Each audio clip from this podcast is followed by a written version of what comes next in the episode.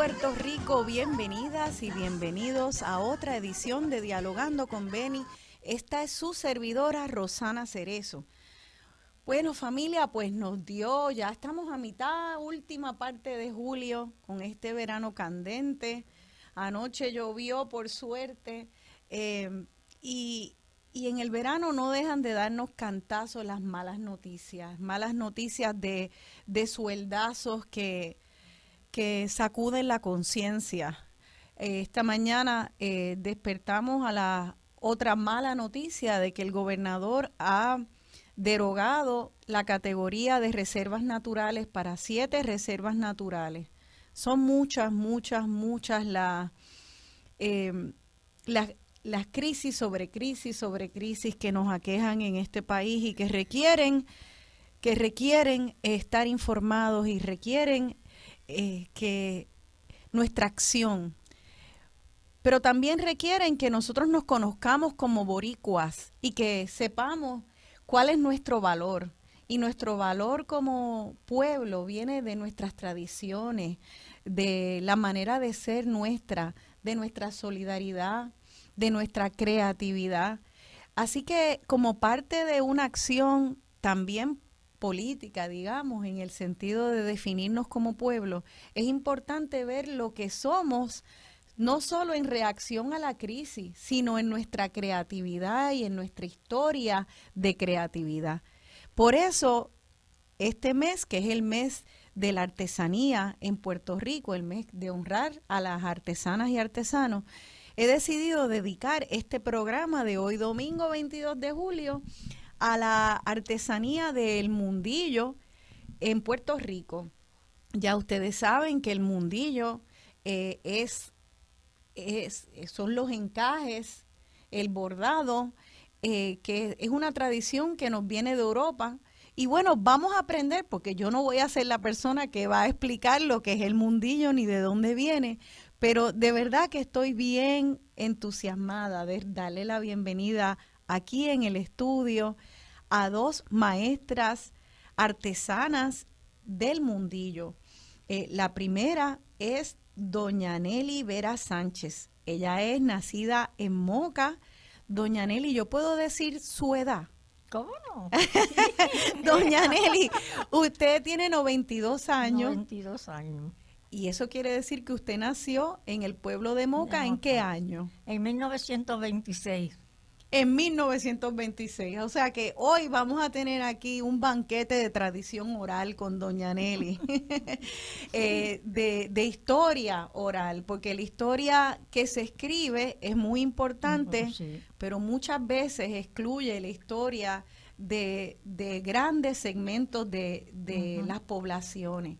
Y lamentablemente, en un mundo muy machista, eh, en un siglo muy machista como Exacto. fue el siglo XX, lo que era la labor de las mujeres se invisibilizaba. Así que lo que nos queda, eh, se han hecho muchos esfuerzos por entonces Exacto. tratar de, de agarrar eh, eh, esos testimonios de las mujeres que vivieron en ese entonces, como usted, doña Nelly. Gracias. Y entonces esa historia oral es una historia viva y es una historia que tenemos que entonces seguir pasando a otras generaciones y plasmando por escrito para que para que no se pierda. Así que hoy doña Nelly va a ser nuestra historiadora oficial aquí en el programa de Dialogando. Y también acompañándola está la, la nuera de doña Nelly. Ella se llama Sandra Rodríguez Martínez y Sandra es maestra artesana con que ha sido honrada y con esa denominación por el Instituto de Cultura. Por la compañía de fomento industrial. Fomento, fomento industrial.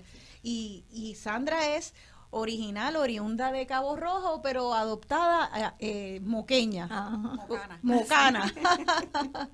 y vive en Moca ahora. Correcto, sí. Pues bienvenida dialogando con Beni, Gracias Sandra. mil. Gracias mil, buen día. Buen día. Así que tenemos a, a dos personas de Moca y Moca eh, se conoce como el pueblo del mundillo. La capital. Y es la capital del mundillo de Puerto de Rico. Puerto Rico. Vamos entonces a, a- a primero a explicar lo que es el mundillo, porque yo creo que mucha gente lo sabe, pero no necesariamente todo el mundo que nos escucha puede visualizar eso del mundillo. Eh, Sandra, si tal vez tú nos puedes explicar una definición de qué es mundillo. ¿Encaje es mundillo? ¿Todos los encajes son mundillo? ¿Cómo se define mundillo? Pues mundillo es un encaje que se hace con hilo fino, generalmente fino, y se hace con los bolillos, eh, sobre un patrón con alfileres, sobre un rodillo. Nosotras en Moca le llamamos mueble de mundillo al mueble donde se teje, al telar propiamente, al rodillo propiamente. Y también le decimos eh, encaje de mundillo al resultado, que es el encaje, ¿no? Eh, no todos los encajes son mundillos, hay otros encajes, muchísimos. Ganchillo, frivolité, hay muchísimos encajes, ¿verdad? Hay muchos tejidos, ¿verdad? También que además de hilo se hacen muchísimos tejidos como hamaca, ¿verdad? Hay muchos tejidos. Claro. Sombrero con paja, canasta.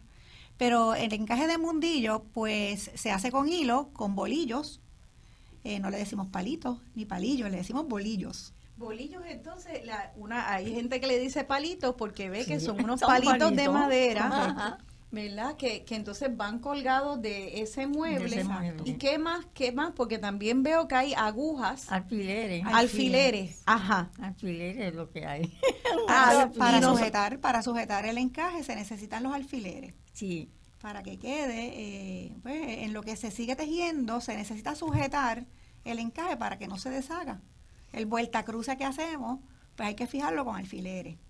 ¿ves? Entonces aquí en Puerto Rico lo hacemos sobre un rodillo que va eh, rodando y va cayendo sobre el cajón de madera que sería el, el mueble de mundillo. Y lo que es bien impresionante para personas que no pueden ni coger un ruedo como yo, es ver la capacidad de son mayormente mujeres, pero también hay hombres que, Es- eh, oh, ¿verdad? exacto. que hacen eh, esta- este arte del mundillo, especialmente fuera. Y después vamos a hablar de eso en, en países como España y en Eh, otros sí. países de Latinoamérica. Ya hay maestros y artesanos del mundillo también. Pero pero es impresionante cómo hay tantos elementos, tantos alfileritos, tantos hilos delgados. Entonces, todos estos palitos, que no se llaman palitos, sino bolillos, eh, y cómo es que cada uno de esos, ese, cómo es que esos hilos con los atados a los palitos llamados bolillos, eh, entonces se utilizan para poder ir creando esos patrones. Se trabaja solamente con una pareja en cada mano. En cada mano. Entonces es un vuelta a cruzar, vuelta cruce o tuerce cruce, como dicen en algunas partes de la isla. Sí. y luego pues poner el alfiler y luego cerrar ese alfiler.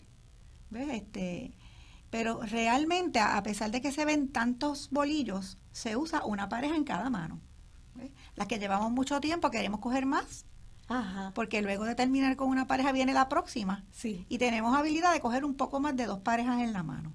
Ya Doña. Nelly coge muchísimas en cada mano De veras. y mueve las manos bastante rápido, ¿verdad? Y, pero realmente la esencia, lo más sencillo sería una pareja en cada mano. Muy bien, o sea que para definir el, el- entonces el mundillo hay un mueble, es un encaje que se hace con un mueble Exacto. donde se ponen eh, unos hilos que se amarran a, a Ah, el- El patrón. a- eh, con a ese patrón, ¿verdad? Alfiler.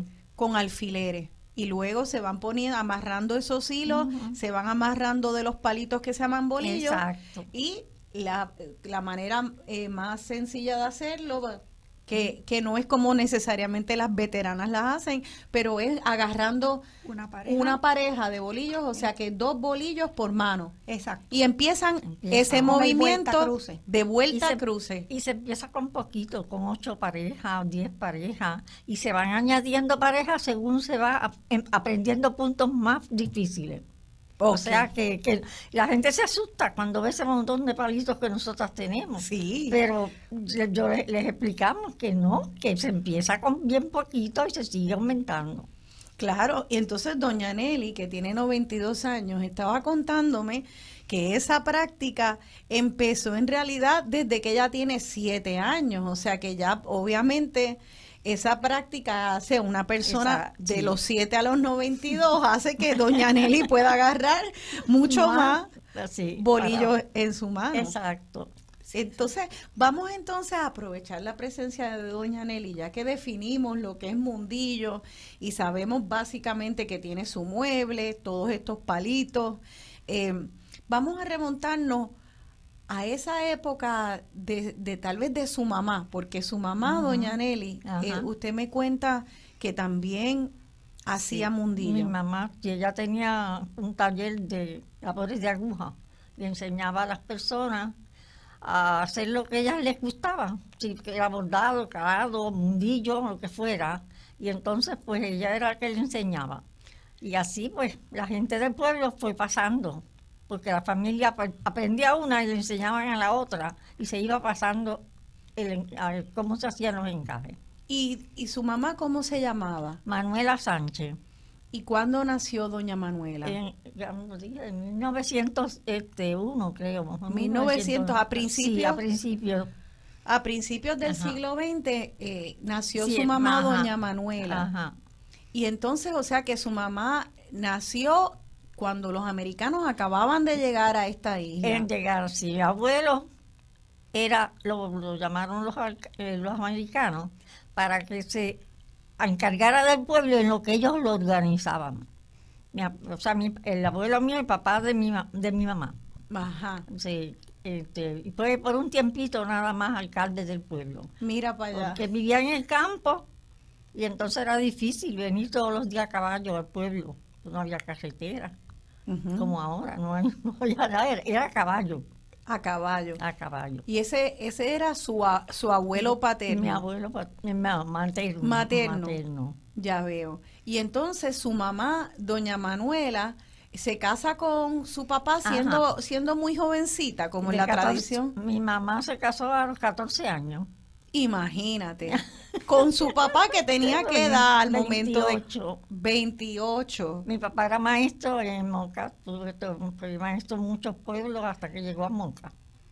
Y entonces pues ahí nos quedamos, ahí se quedó él trabajando de maestro hasta que nos mudamos a Ujú. que mi mamá quería que todos estudiáramos y éramos ocho.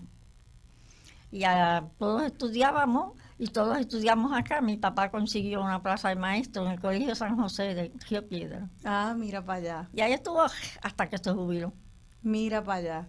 Así que entonces eh, su papá que le duplicaba exactamente le da a su Exacto. mamá A casarse porque 14 por 2 14. son 28. Exactamente. ¿Verdad? Eh, eh, era, era maestro, pero con ocho hijos yo pensaría que hay que suplementar ese ingreso. Mi, ah, en uno de los temporales, en San Siriaco, nosotros vivíamos en el pueblo, y el temporal le llevó todo el zinc a la casa, que vivíamos una casa de dos pisos en una esquina del pueblo, y le llevó una todo el zinc, y dice, yo no puedo ponerle todo eso, no es imposible, y nos quedamos en casa de mi abuelo, en el campo. Mi abuelo le dio a mi mamá un terreno al lado y ahí hicimos una casa y ahí nos quedamos. No volvimos al pueblo. Y mi papá entonces sembró caña, café y frutos menores y eh, tenía gente que le ayudaba y con eso pues se suplementaba y mami con el taller. ¿Viste? O sea que en, en ese momento eh, las mujeres no necesariamente completaban una educación No. ni siquiera secundaria, ¿verdad? Así que Nada. para poder aportar a la Nada. economía del hogar Exacto. era común que era Sí. común que entonces las mujeres se emplearan en- en, labores domésticas de, de la aguja, como le Sí, llaman. Exactamente. ¿Su mamá se eh, llegó a escuela secundaria o cuál fue el nivel de educación Mi mamá de doña tuvo hasta Manuela? sexto grado. Entonces mi abuela buscó a la señora, este, una señora de Aguadilla, y ellas venían y estaban dos días en casa de mi abuelo y le enseñaban de todo, desde escuela, lo de la escuela más labores.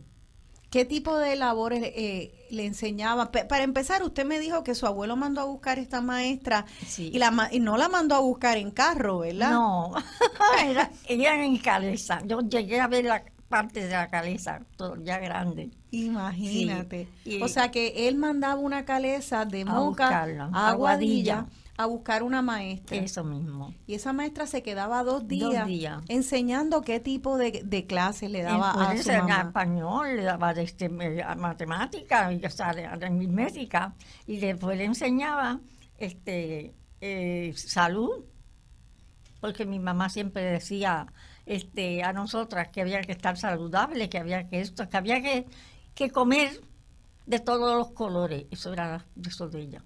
Mira qué sabio, porque eso lo dicen hoy en día. Mi mamá decía que había que comer de todos los colores, rojo, azul, verde, de todo. Y ella la comida la preparaba en ese texto. Nosotros, gracias a Dios, ninguno tuvimos enfermedades graves. y ya somos ocho.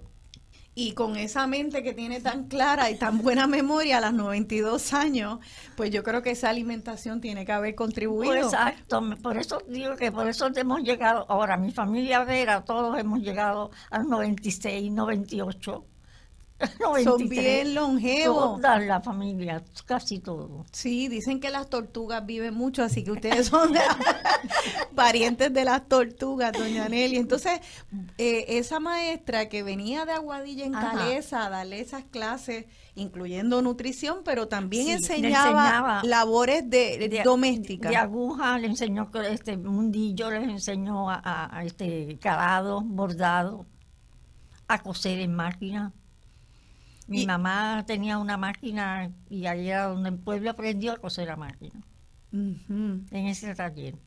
O sea que su mamá, luego que pasa de ser una, una Ajá. niña estudiante, se casa a los 14 años y la manera en que entonces ella aporta a la economía del hogar es abriendo un taller. Abriendo un taller. ¿Y ese taller tenía algún nombre? ¿Le ponían taller Doña Manuela o no? taller de, de labores de aguja, no decía nada más que taller, o sea, no. Sí, fue frente a la plaza y allí está la- una casa igualita que era la de nosotros, hecha en concreto. Sí. La hicieron así. Ay, qué bien. Sí, sí, es un doctor. Este, y ahí está la, la asamblea municipal, que ahora tiene otro nombre. Ahora Sí. es lo que hay allí. Ajá. Y en ese, pero ese taller lo, lo dirigía su mamá, Mi Doña mamá. Manuela. Sí, nosotras entonces usábamos, vivíamos en Los Altos, y abajo ella tenía el taller y el gesto de la casa era que se usaba para que dos muchachas que ella tenía nos cuidaran Ajá. en esa casa. Ajá. Ve, Mientras ella tenía el taller al frente, pues del resto de la casa, nosotros era, era el patio de jugar. O sea que aunque doña Manuela solo llegó al sexto grado, doña Manuela era una empresaria, porque ella abrió su propio época. negocio. Mi mamá cogió los exámenes libres, eso después con los años, pasó el de octavo grado.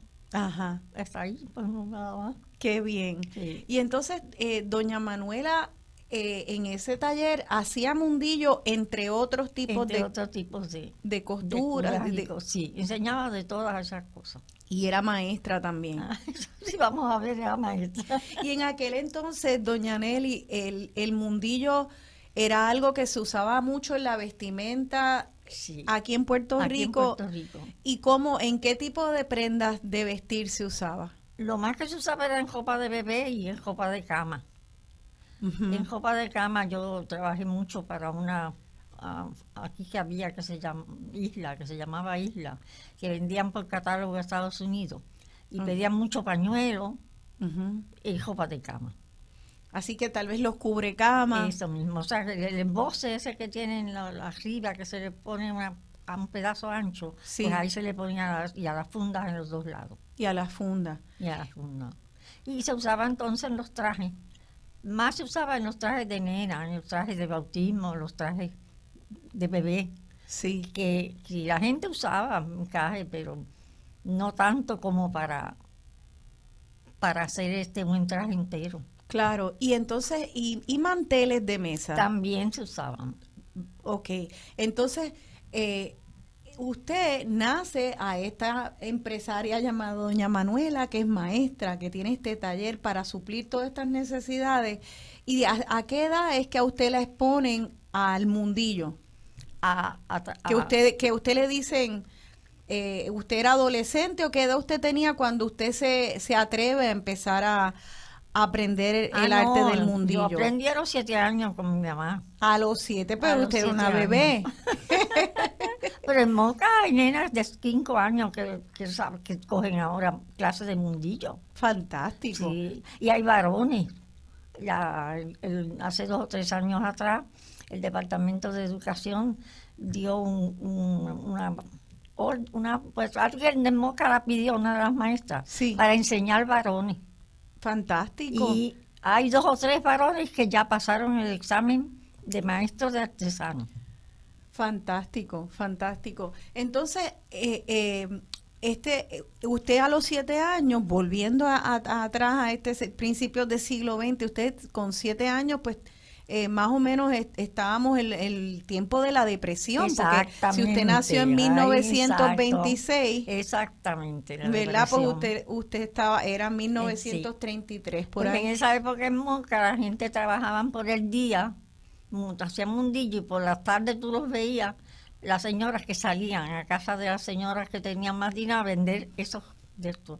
Y un pañuelito que ahora vale 30, 65 pesos lo menos, los vendían a 15 chavos. Imagínate. Así era. Entonces, usted con esa familia de ocho niñas y niños, me imagino que, que la venta de esos pañuelitos, aunque fuera a 15 centavos, tenía que ser bien valiosa para, para ustedes, para poder sobrevivir y Sí, comprar no, comida. sí. Nosotros no, no pedíamos esto porque mi papá pues tenía su sueldo, ¿verdad? De maestro, pero Sí. en el pueblo era eso lo que usaban. Ahí, iban, ahí mismo iban a comprar lo que se iban a comer por la tarde. O sea, que, que tal vez podían vender un pañuelo Eso mismo. y de la venta de un pañuelo Ajá. sacaban una compra. Eso mismo.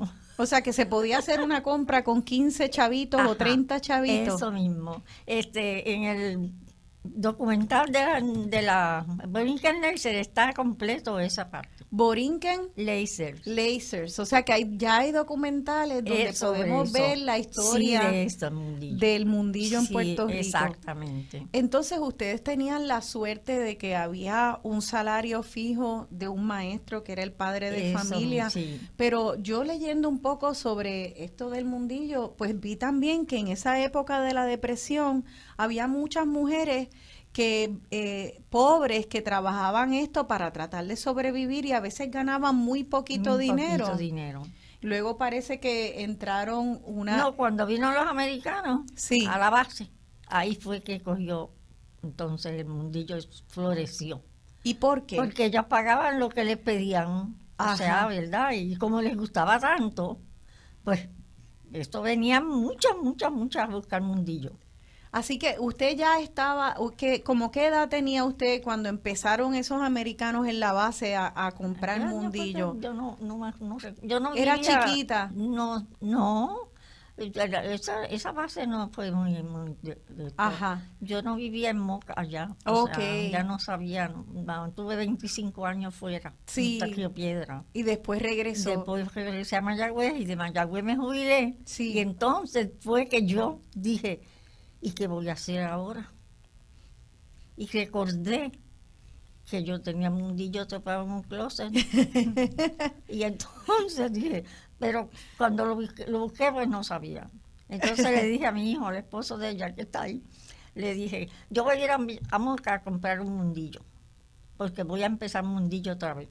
Muy y me bien. di- y bien, él lo cogió. Y a los, a los dos días apareció a mi en casa. Mami, aquí tienes el mundillo con el libro, los bolillos y todo de una amiga mía que había escrito un libro que se llama se llamaba Poli Alberti, de San Sebastián. Qué bien. Pues, doña Nelly, vamos a seguir hablando sobre el mundillo y cómo es que usted regresa al mundillo mismo. desde los siete años y entonces vamos a integrar a la conversación a Sandra Rodríguez Martínez, maestra artesana. Estamos celebrando el mes de la artesanía, aprendiendo de mundillo, aquí en Dialogando con Beni.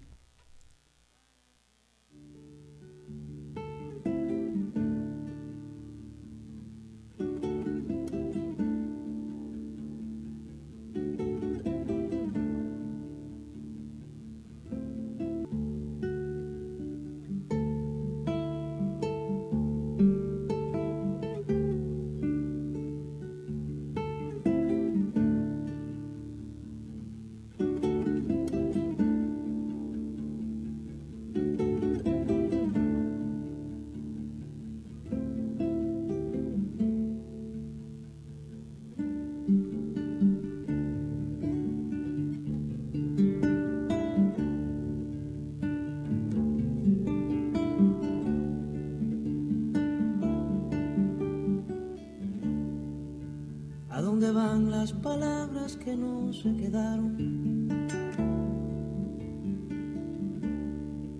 ¿A dónde van las miradas que un día partieron?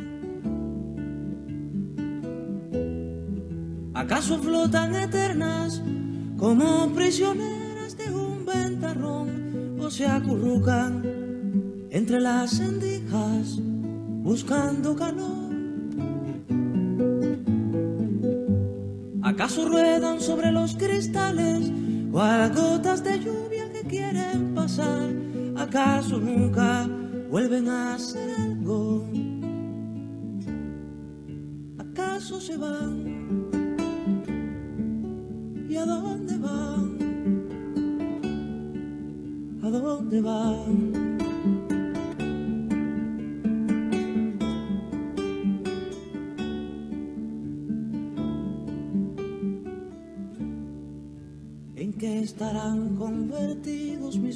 Zapatos? ¿A dónde fueron a dar tantas hojas de un árbol? ¿Por dónde están las angustias que desde tus ojos saltaron por mí? ¿A dónde fueron mis palabras sucias de sangre de abril? ¿A dónde que no puedo nunca dejar de alumbrar? ¿Acaso nunca vuelven a hacer algo? ¿Acaso se van? ¿Y a dónde van? ¿A dónde van?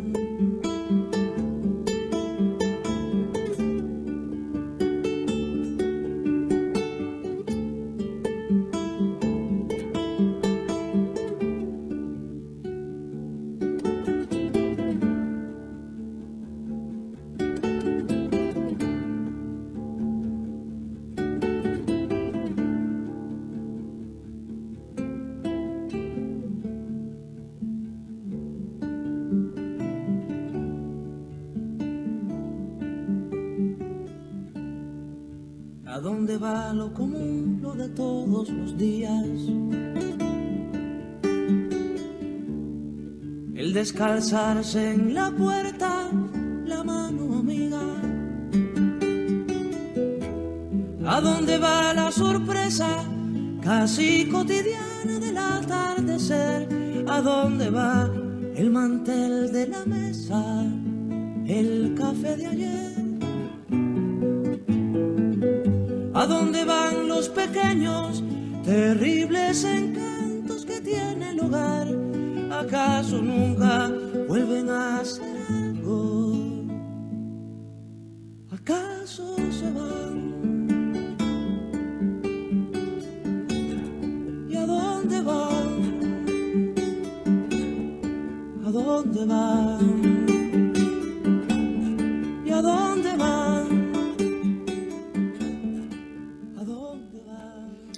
vuelta dialogando con Beni, yo soy Rosana Cerezo y estoy dialogando sobre el mundillo y la tradición del mundillo en Puerto Rico con doña Nelly Vera Sánchez, artesana maestra. Yo no, no sé si a usted eh, Fomento le ha dado ese título también. Wow, muchos títulos. Muchos títulos se ha ganado también doña Nelly.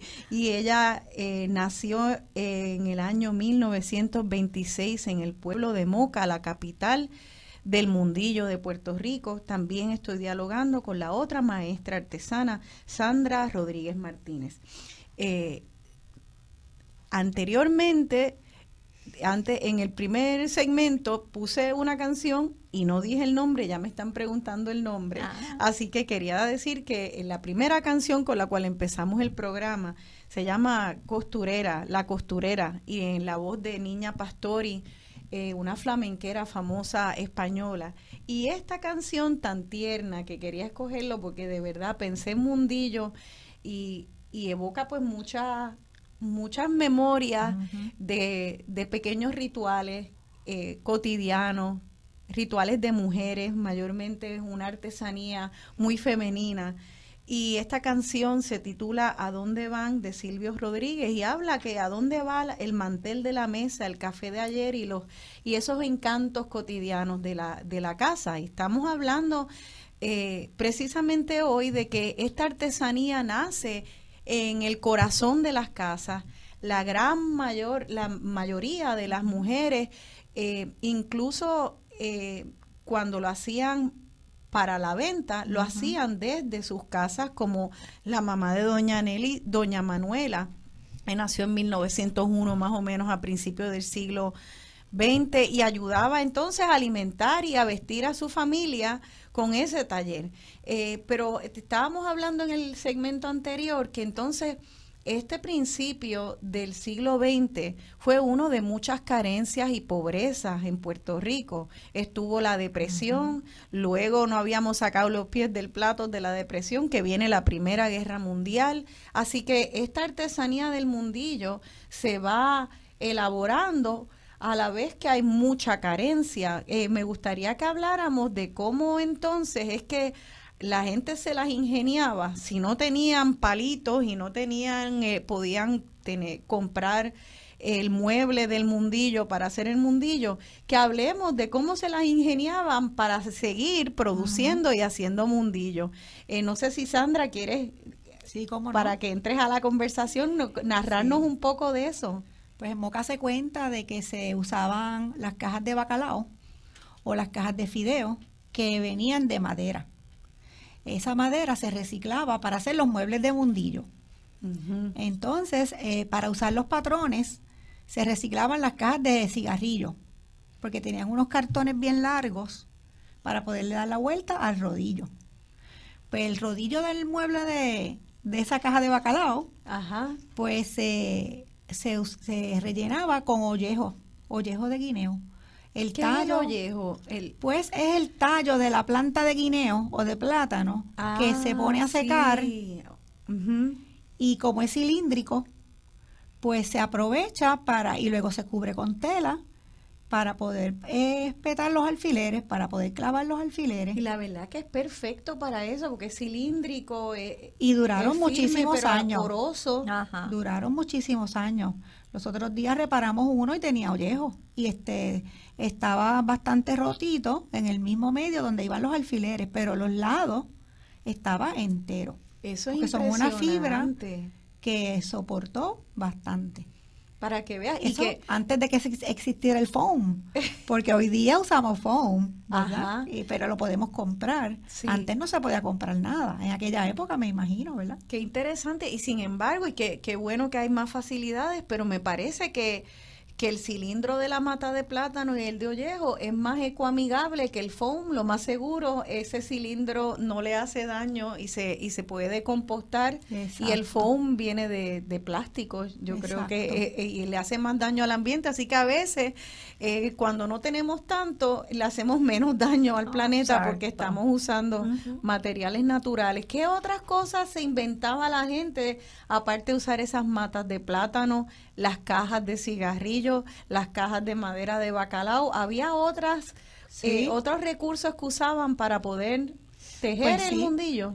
Pues cuentan que también usaban las espinas del árbol de China, Mira para allá. eh, sustituyendo los alfileres, como eran son tan finas, pues las, las sacaban del árbol, las pulían y las usaban para de- sustituyendo los alfileres. Qué fantástico. Y que esa, yo le tengo mi respeto a, la- a las espinas del árbol de China, porque Sí. son bien duras, gruesas, la- son largas, eh, que hace sentido que se pueda, que se le pueda dar uso también. Sí, también se dice de las espinas del, de los pescados. También que se sacaban del espinazo de, del centro de- del pescado y de ahí se usaban también sustituyendo los alfileres. Wow, Eso eso usábamos. eh, esa misma que te da miedo tragarte, Esto pues mismo.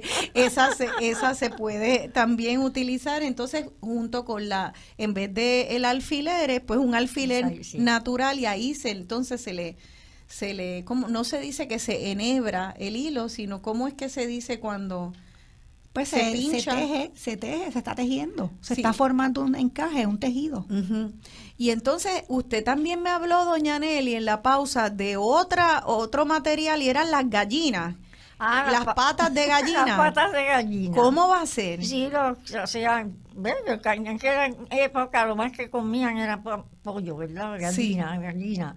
Y entonces pues, usaban las patas, las ponían a secar y de ahí le cortaban los, los, los dedos. Y entonces como arriba tiene el huesito de donde unen, ahí era que amajaban el, el hilo. Ahí. Y entonces esa era, y eso fue una de las cosas que más duró, porque eran duras. Las patas de Sí, gallina. después de ahí fue que vinieron los, los palitos de madera. Mira para allá. O sea que, que se comían el pollo y se aprovechaba todo el pollo, mismo. toda la gallina. pues qué bueno que no se desperdicie, ¿verdad? Sí, y que, y que se usara. Eh, pues ya viendo eso de que eh, estaba, la gente entonces estaba muy empeñada en poder En hacer este mundillo, sí, porque tú tienes que buscártelas y tienes que tener ganas de- a pesar de la pobreza y la carencia, tienes que tener ganas para ir a buscar eh, esa pata de gallina, eh, la, la espina de la, del naranjo eh, y tal. Eso quiere decir que estas tradiciones la gente las entendía como una manera de poder ganar dinero y prosperar. Tradiciones que ya existían en el pueblo. ¿De dónde Sí. es que vienen esas tradiciones del mundillo entonces a Puerto Rico? No creo que sean autóctonas porque sabemos No, que los, no, ni no. los, indígenas, los indígenas no, no, No, aquí no, se ha hacían eso. nada, nada que, que Los indígenas que- hacían hamacas. Nada. hacían hamacas. Sí, Era otro, otro tipo, parte, pero sí. no encaje, ¿verdad? No, O- no, encaje, no. Pero los indígenas tenían sus propios tejidos, Ajá. pero no era No. mundillo, que de hecho deberíamos hacer eh, un programa sobre eso, sobre las artesanías Bueno, indígenas. Aquí los hombres fueron los primeros que tejieron, porque tejieron los primeros que tejieron las redes de pescar. Fueron hombres. Y tejían muchos hombres. Y entonces en mundillo tejían hombres también. En aquella época, en España se tejía, los hombres tejían más que las mujeres, si vamos a ver. Y hubo eh, eh, pueblos en que las mujeres sacaron de, de- de la pobreza, de la extrema pobreza, al pueblo con el mundillo. Eh, y aquí en Puerto Rico, en los años de la depresión dicen que las ah, artesanías, no, o sea, la- eh, los talleres de, de, de bordado y calado, Sí. Pero más el mundillo fueron los que sacaron a Puerto Rico de la pobreza, unido a la industria de, de- de la caña y del café. ¿Viste? O sea que fue importante para mover la economía. Y que sobre todo el área oeste fue la que hizo eso. Qué bien. Entonces, eh, y esas tradiciones que nos vienen entonces específicamente la de Mundillo, Ajá. nos viene de Europa. ¿De qué país? Eh, yo sé que los países se pelean un poco Sí. el origen del Mundillo, pero ¿qué países podemos, se han citado como la cuna del encaje de Mundillo? A nosotros siempre nos han hablado de España, Ajá. ¿no? de que nos llega de España, de unas señoras españolas que vivieron en Moca. Esa Aquí la- a Puerto Rico. Y sin embargo, yo también he oído que en Francia, en a Italia. Ajá. Este, ah, empezaron a hacer una historia de a buscar para dónde estaba el mundillo, cómo se había cre- creado el mundillo. Y en Grecia no encontraron nada con ser la cuna, ¿verdad? Y sin embargo, en Italia sí. Mm. En Italia es, dicen que es la cuna del mundillo. Y ahí fue pasando, tú sabes que ellos eran guerreros y colo- les gustaba conquistar pueblos. Pues fueron pasando de pueblo en pueblo. eso. ¿Verdad? Sí, porque eso es así. Los romanos. Sí, Sí. los romanos. Eso era, este, pues este fuera hasta que llegó a España. Dicen que de España vino aquí. Pero hay una otra teoría Sí. de que vino de Haití. ¿De qué vino? De Haití. Interesante. Pero- ajá. En Moca hay una teoría de que aquí vinieron dos señoras francesas que se llamaba Doña Tete y Doña Pepa Sánchez. Y que ellas enseñaban mundillo, pero le enseñaban mundillo a las niñas ricas porque ellas pagaban. Ajá. ¿Ves? Ujú, Y no hace mucho salió también en el Nuevo Día que venía de Haití. Qué interesante. O sea Pues, que, en sí no, no se sabe. exacto, o sea que hay ahí varias, Varias teorías, teorías. eh, pero en realidad eh, no importa si fuera España, Exacto, Italia no, o Francia, sí. es una tradición que viene de Europa. De Europa hacia Sí. acá. Y, y los seres humanos viajan de un lado para otro, no es así Sí. que en realidad pues eh, sabemos que entonces que es europea y que cuando llega me imagino que ya tiene que haber unos patrones y unos puntos que son tradicionales europeos. Vamos a empezar a hablar un poquito de lo que es el mundillo como tal Ajá. y esas palabras, ese vocabulario del mundillo que del cual yo no conozco nada y me interesa mucho. Sí, sí. ¿Cuáles son algunos patrones que, que podemos decir? Estos son patrones españoles, Españoles. heredados que nosotros continuamos aquí, nosotras. Pues nosotros tenemos unos patrones, por ejemplo, uno que se llama la corona, que sabemos que viene de España, y la gente le fue poniendo nombres diferentes, ¿verdad? Porque para poderlos reconocer, para poder hablar sobre ellos, le ponían nombres. Pero también se cree que en Moca crearon sus propios patrones. ¿verdad? Que pues por orgullo, porque esto es parte de la cultura, porque Claro. este cuando estamos trabajando en estas labores creamos muchísimo. Pues así le llamamos a diferentes puntos como Punta Brava, Punta Bruja. Punta Bruja. Punta Bruja, doña Nelly le encanta la Punta Bruja. Y, y Punta Bruja, porque uno se pregunta de dónde le, le, le dirán Punta Bueno. Bruja, el nombre de bruja, de No dónde es- saldría. Si no es por, es por la dificultad que tienen hacerse la punta. Ah, ajá. ¿Ves? Ajá. Que llega un momento, una un sitio que tú dices, ¿y ahora qué yo hago? Ajá. ¿Verdad? Pues eso hay que saberlo para dónde uno coger para poder seguir. Y eso es, por eso es que le dicen la bruja. Porque te puede comer la Porque bruja. Eso mismo, esa es la... Sí, Pues, sí. Y, y entonces, así que hay eso, de esos puntos o puntas que son tradicionales, Sí. podemos hablar de, de Pues tenemos otra, los que otra no son autóctonos creados aquí, que tal vez podamos decir que son de España. de España, De y que otra gente reconoce, son los Pues las coronas. La Corona, eh, la misma Punta Bruja. La misma punta bruja ellos la Sí. tienen, pero no igual, o sea, con, con, no con hojitas y pétalos, sino con cadenitas, todas. O Por ejemplo, que- si el, el Ah, patrón original, variaciones, el patrón original venía para que se hiciera con trenza, Ajá. pues acá le hicimos hojitas.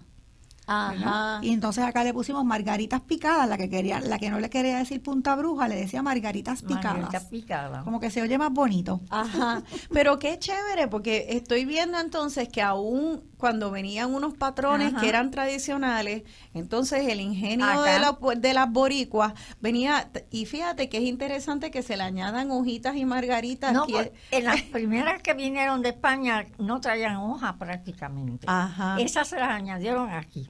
Ajá, O sea, o sea, es una de las cosas que aquí se, se hizo. que se va Se criollizando Eso mismo. ese Al patrón. gusto de nosotras. al gusto reflejando De y acá. va colándose la creatividad de la mujer Sí. boricua. Y el entorno. El entorno, eso iba a decir, porque eso de que sean hojas y margaritas, Exacto. Todos los puntos básicos de, del mundillo son de la naturaleza. Porque está la margarita, está la araña, araña. está la mosca, está, ¿cuál otra hay? Este, La plumilla. La plumilla, o sea, son cosas de, del- de la naturaleza. Ahora en Moca Qué está, bien. en Moca está el dulce de coco. El dulce de coco, ese es de moca. Eso es, eso es un punto de mundillo, se Sí, llama dulce de coco. Exacto. Dulce, un una, patrón. una punta, Ajá. sí, dulce de coco. Y, y, y, y ustedes tienen alguna idea de por qué se llama dulce de coco esa punta? Por los, porque el dulce de coco se cortaba en aquel entonces en cuadritos para venderlo por la calle y los, los gritaban. ¿Cómo "Dulce- gritaban? "Mira, dulce de coco! Y gritaban. Y entonces, igual que todo, igual que el carbón y todas las cosas, por las tardes era que los gritaban. Por y las entonces- tardes iban a vender Sí, por las tardes. y anunciaban, pregonando. Ah, pregonando. Y entonces, pues, eran, es en cuadrito. Y toda la punta es en cuadrito. Viste que eso es lo que es tan hermoso que cuando nos acerquemos entonces a una pieza de mundillo, que, que sepamos que hay que preguntar sí. porque está llena de historia, que tiene más que ver con que solamente el hilo, tiene que ver con, con la manera La en que vivíamos los puertorriqueños y las puertorriqueñas eh, hace un siglo atrás, ¿verdad? Aquí lo más que se hacía era dulce coco, como dice De Sandra. veras. Y pata de cabra también. Ah, punta de cabra. ¿Cómo es esa punta de cabra? Le decían pata de cabra. Pata de cabra. Y porque también tiene una semblanza una pata de cabra. Cruce de Como de- una X. como una X. Int- ah, sí, como las pisaditas de la, de la cabra. Qué lindo.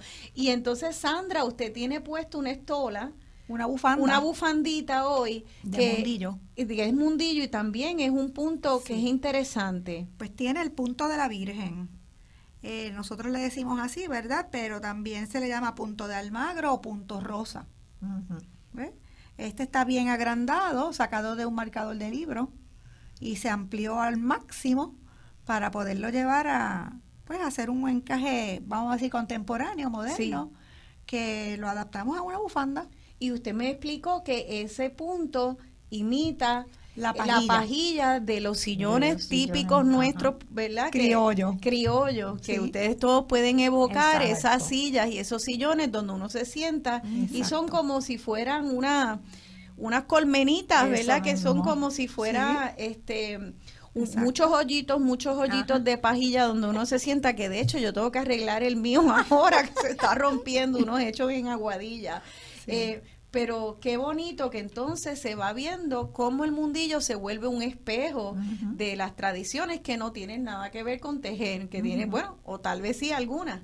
Eh, yo no sé si esa pajilla de los, esa pajilla de los eh, De los de los muebles. me imagino que se, que te- se tejía con algún tipo de, de paja, o, Sí, Sí, y ¿verdad? se tejía a mano. a mano. Y poco a poco entonces otros artesanos también tienen que ver con el mundillo porque eh, vi que hay también artesanos que son los que crean los bolillos sí, o los palitos. Tradicionalmente los varones mueble. se dedicaron a hacer los muebles y a hacer los bolillos y hacer marcadores y hacer ya hay otros tipos de muebles de mundillo actualmente, ¿verdad? Que no solamente es el tradicional, están unos lo que llamamos unas tortas redondas, Ah, sí. en inglés le dicen cookies y ahí pues podemos tener ya el pañuelo entero sin pasar tanto trabajo de estar virando como en el mundillo tradicional que pasamos un poquito de trabajo cuando los te- tenemos que virar las esquinas Sí. para hacer los pañuelos. Pues, pues, en estas tortas grandes pues que se han inventado, pues tejemos más cómodas. Qué Que ya hay bien. otros tipos de... También tenemos el mundillo viajero, que es un tipo de mundillo que colgamos como cartera sobre el hombro y lo cerramos, tiene unas patitas, la cerramos y es portátil.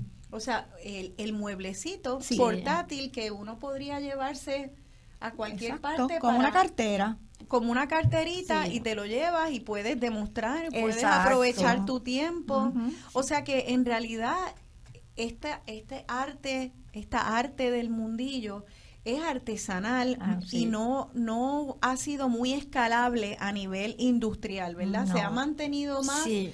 como una producción artesanal. Vamos a seguir hablando de eso, ya nos tenemos que ir a la pausa, pero quiero que hablemos de por qué es que eh, es una artesanía y por qué se ha mantenido en esa dimensión artesanal. Eh, y lo traigamos a este siglo XXI y qué es lo que está pasando eh, con el mundillo hoy en día, cómo lo vemos, cómo lo mantenemos vivo en nuestra tradición. Estamos hablando del arte del mundillo aquí en Dialogando con Beni. como prisioneras de un ventarrón o se acurrucan entre las sendijas buscando calor.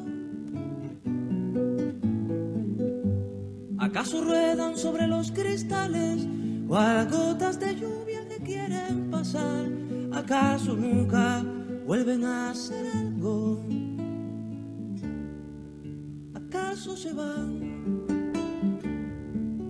¿Y a dónde van? ¿A dónde van?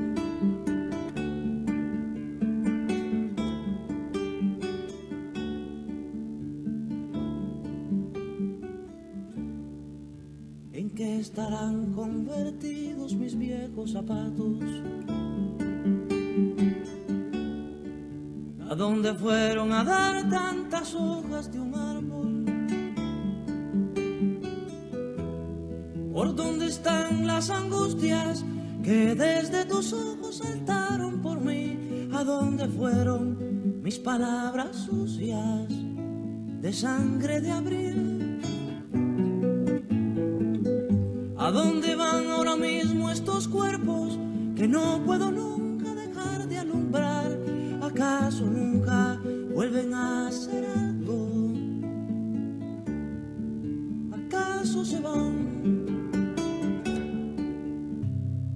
Musiquita que se me sale del alma a mí, con palabras que alguien me dicta desde otra voz, ritualitos que tiene uno para vivir, para seguir cantando bajo este sol. Y cuando menos pienso, las razones brotan como verdades iluminándome el corazón. El silencio de algún amigo me hizo aprender a escuchar lo que las palabras jamás dirán. Y aferrándome de su mano pude entender una tarde puede durar una eternidad. Y es cuando de repente su mirada me hace por un instante olvidar lo lejos que vine.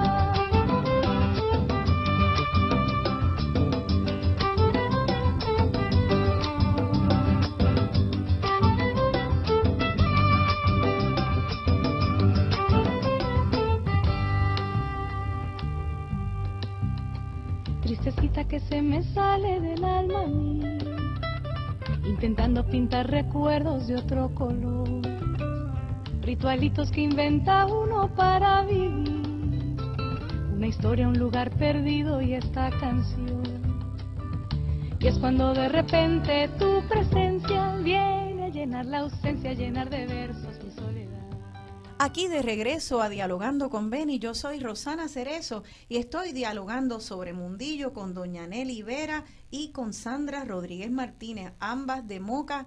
Bueno, Sandra originaria de Cabo Rojo y de Moca. eh, ya adoptada. Hija Moca. adoptiva. Hija adoptiva, exactamente.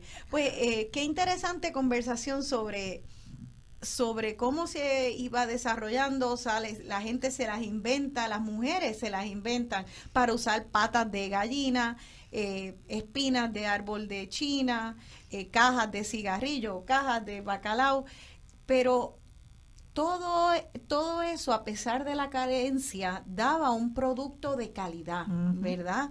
Un producto hermoso que se asociaba con el lujo porque el encaje siempre ha sido algo de lujo. Eh, yo quisiera que habláramos un poco de cómo eh, eh, ampliáramos de cómo las mujeres boricuas fueron entonces adaptando y apropiándose de esas tradiciones españolas o francesas. Eh, que ya ustedes dijeron que los patrones empezaron a cambiarlos para ponerle todos estos nombres Ajá. de la naturaleza, pero como en términos del uso de las prendas como tal, eh, empezaron los puertorriqueños a usarlo más a su manera, que no es necesariamente el uso más frecuente en, en España, vamos a decir. ¿Cómo es que, que nosotros eh, lo más que producimos en Mundillo, y si eso es algo muy nuestro o es similar a, a un país como España? Pues nosotras somos, pues, vamos a decir, reconocidas por la ropa de bebé. Es lo más que hacemos, lo más que nos gusta hacer, lo más que piden, ¿verdad? Porque si también nos pidieran más manteles, hacemos más manteles. es oferta y demanda, Exacto. claro. Pero nos caracterizamos por el canastillo del bebé. Y en España, eh, eh, la- las personas que hacen el mundillo también tienen una produ- producción mayormente para bebés. Pues Eso es algo que Como que sí, como que no. Yo no he visto tanto, yo he ido a los encuentros y no he visto piezas como No. nosotras. Son otras piezas. Pueden hacerlo, pero es como una excepción. Exacto. O a lo mejor lo hacen y no le dan tanta importancia como nosotras. Ahí no sabría contestar, ¿verdad?, cómo Sí. es en España, pero acá sí le tenemos adoración a la ropa de bebé Sí, eh, hecha en mundillo y estopilla, en telas buenas, ¿verdad?, de calidad, sí. para que duren de generación en generación.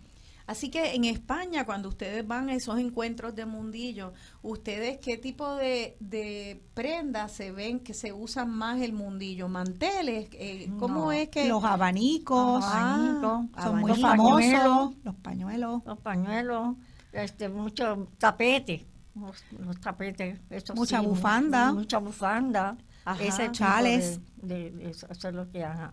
Pero en ropa de bebé no, no, no se consigue. Actualmente hay mucha cartera Ah, también. en mundillo. Sí, Mucha cartera, porque hay, hay ahora la accesibilidad a los mangos, que son preciosos. los mangos. Los mangos que se venden aparte y entonces tenemos... ¿Mangos de qué? De la cartera. Mangos de cartera, De cartera. hechos en mundillo. No, No, eh, en metal. En O metal. en madera. Ajá, O en marfil, ¿verdad? O en imitación de marfil. Sí. Pero que de ahí se han desarrollado unos patrones para hacer unas, unas carteras pequeñas, elegantes, preciosísimas. Qué bien. En combinación con los chales o en combinación con abanicos.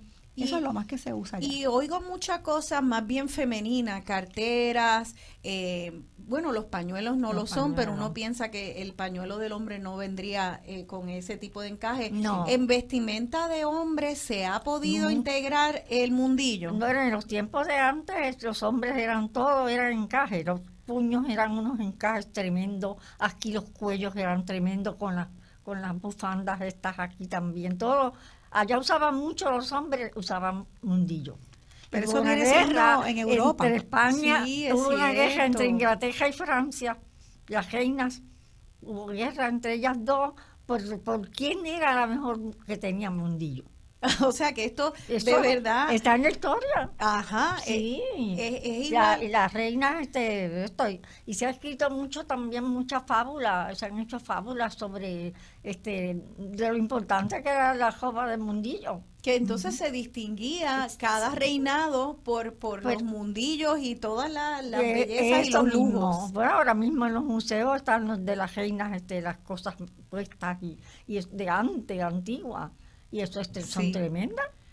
Eso, ajá, Los Sandra. puños de los jueces, Los doña puños Nelly. de los jueces en España son, pues lo hacen de, de cualquier cosa.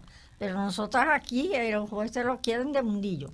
Exacto. Y ah, o sea, mi, mi hijo eh, que, era, que, que fue juez, yo le hice los primeros porque a él le gustó y esos se han, se han hecho en toda la isla. Y eso es chévere. Yo, mi mamá también es juez y yo recuerdo que eh, ella viajó a España a hacerse los puños, los pero puños, luego ajá. descubrimos que aquí en Puerto. Rico hay, eh, que entiendo que es en Cabo Rojo, me, Sí, corrigen, sí. un sastre que, que hace las togas de los jueces y trabaja en conjunto con artistas del mundillo. Explíqueme un poco eso de cómo se usa. Sí. La palabra española suena mala, pero es puñeta.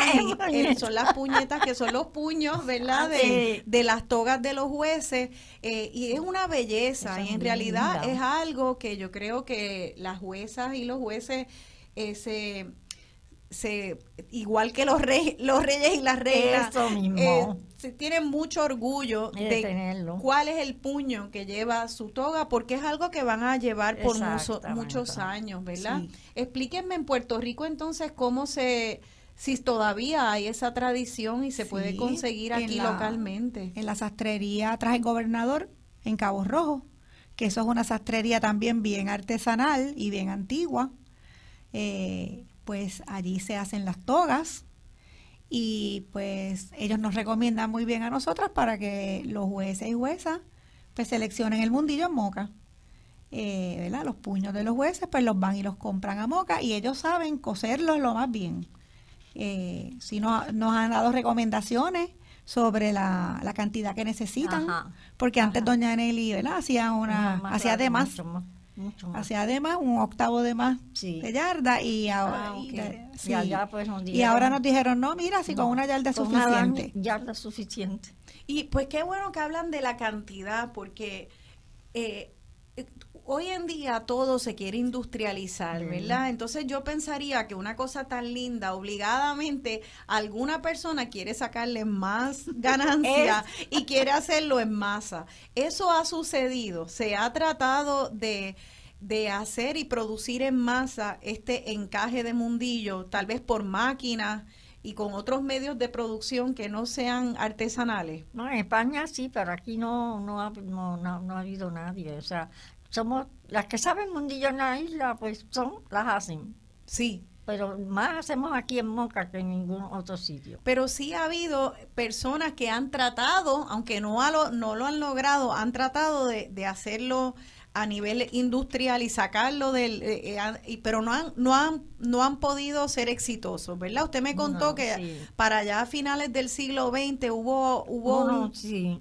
¿Quiénes y qué, qué era trataron de, de que ustedes De que nosotras trabajáramos para una fábrica, para hacer una, una blusa eh, con mundillo. Pero este, exigían que tenían que ser los paquetes de 25 yardas, no podían ser de menos. Porque ellos tenían que seguir, no podía ser que yo le llevara 5 yardas y después 10 y así. No, tenían que ser corridos. Y la tejedora, pues no, porque esperar a 25 yardas se tardan como dos meses o tres. Imagínate tú. Así que. Que sería- Yo creo que mucho más. Y, Bien, y- no y entonces eh, eh, esa, ese intento de industrializar Sí, eh, el mundillo. el mundillo, les pedían entonces a las Sí. tejedoras de mundillo que eh, hicieran el material y les pagaban cuando Cuando a la entrega, la lo cual hubiera significado estar trabajando Exacto. sin paga por dos y tres Dos y meses, me tres meses, imagino. Y Sí. yo creo que más también, Y dependiendo más. del ancho de la punta. Ya.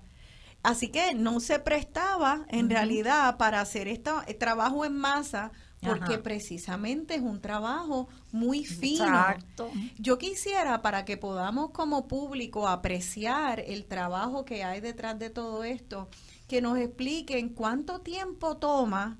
Yo sé que hay puntos sencillos y puntos mucho más elaborados y va a depender de eso, pero un promedio, por ejemplo, esa bufanda, Sandra, que usted tiene ah, en su cuello ahora, eh, que es un, es un pedazo de tela no muy largo, como cuánto, cuánto, cuántas horas le puede tomar, cuántos días, un día, dos días. Pues esto tiene alrededor de 30 o 40 horas de trabajo, Mira para allá. que se reparten como en 8 días más o menos. Mira para allá. Sí. Y eso es una estolita que tal vez uno va a, a verla en una feria de artesanía y si la vas a comparar con una estola de una tela barata, tú dirías, ay, qué Ay, sé yo. ¿cuánto voy a dar? Sí. 20 pesos. Es Pues eso, ese es el problema, que hay que educarse hacia el trabajo del artesano y de la artesana. O sea que esa estola a usted le tomó ocho días de trabajo. Exactamente. Sí, sí, sí.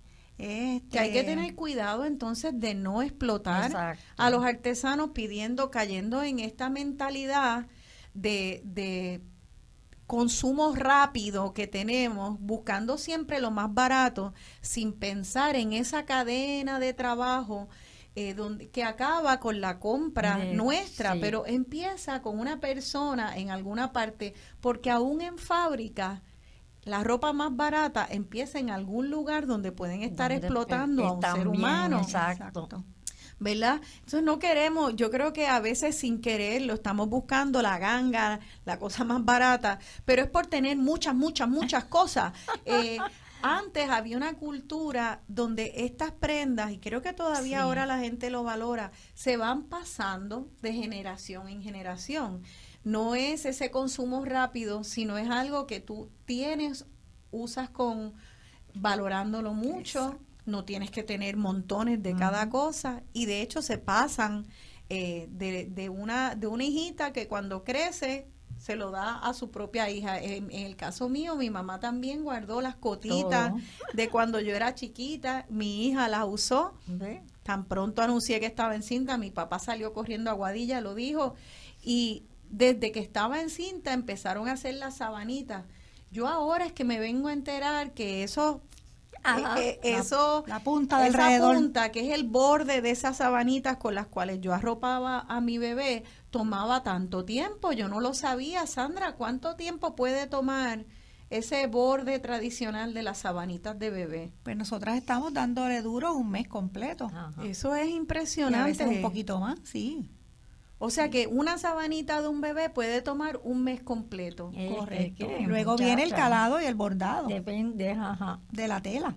Pues a un mes completo haciendo la punta, dependiendo del ancho que tenga, porque no queremos hacer puntas finitas. Queremos hacer puntas que nosotras medimos por dedos. Tres dedos, cuatro dedos, cinco dedos de la mano. El ancho. El de ancho de las borde. puntas, no hablamos en pulgadas, hablamos de dedos. Ah, qué bien, ajá.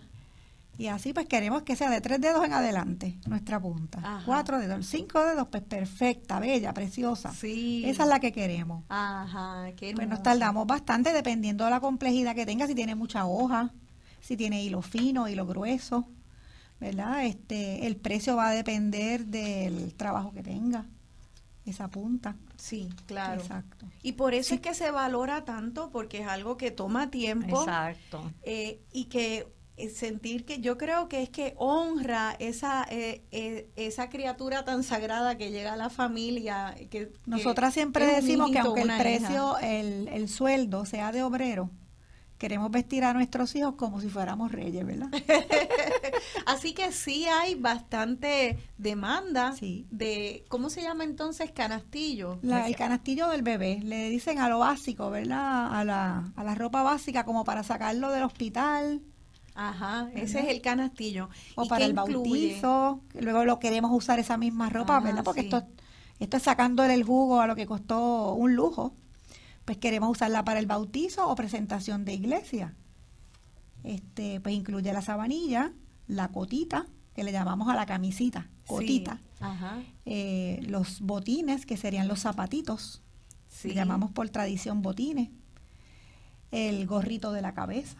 Le- a veces le queremos poner panty cubriendo el pañal, Ajá, para eh, que se así todo encaje, aunque el traje lo tape y la sabanilla lo arrope, queremos ponerle también la panty, Ajá. ¿verdad? Todo Ajá. de pies a cabeza, el bebé eh, vestido de mundillo, adornado de mundillo. Así que en Puerto Rico nos distingue mucho ese canastillo del bebé. Sí. Eh, también estaba viendo en preparación para el programa que aparte de ese canastillo, vi guayaberas de hombre Ah, sí. que Sí. tenían eh, Los entre 12. uno eso entre 12 hecho en, en el El mundillo. mundillo. Eso es algo que todavía la gente pide o ya hay cosas que sencillamente son parte del pasado y ustedes ya no Todavía- no las- todavía los piden. sí. De veras.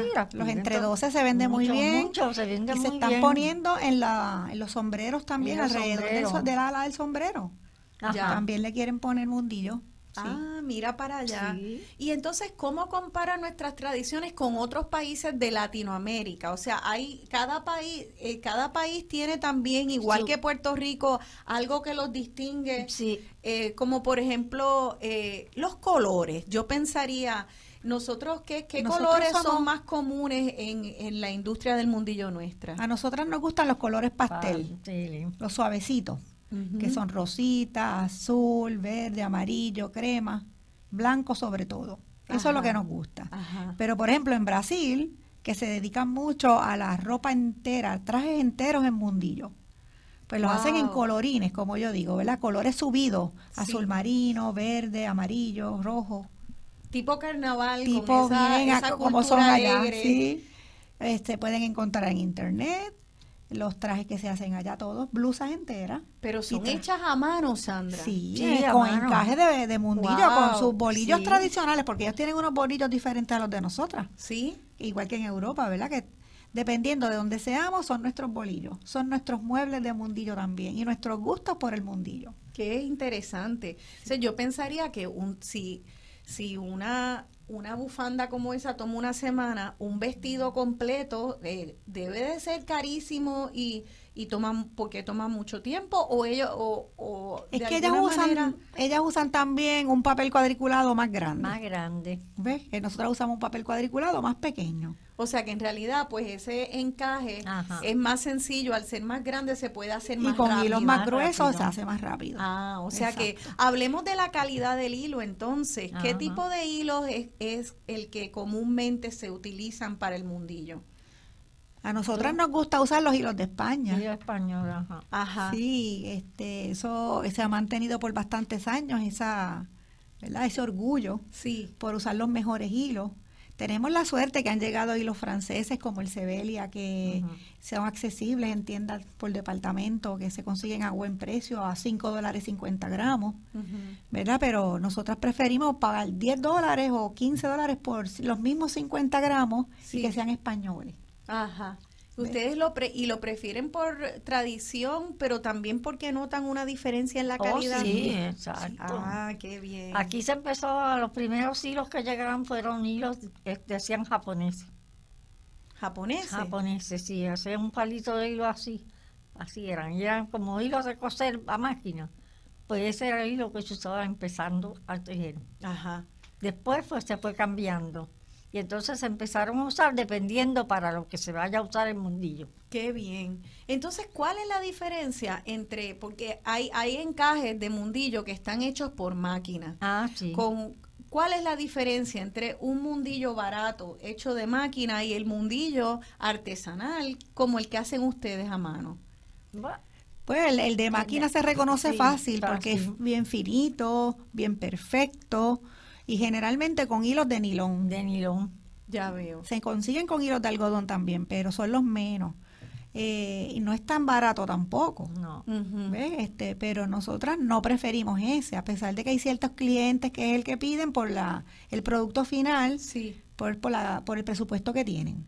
Pero cuando usted dice perfecto, yo preferiría usar la palabra uniforme. Uniforme, ¿Verdad? Sí, sí. Porque, porque entonces lo que pasa es que le quitan esa calidad única Ajá. que tiene el trabajo artesanal. Sí, porque es más comercial, es más, es más genérico y más uniforme. Cada pieza va a ser idéntica a la otra.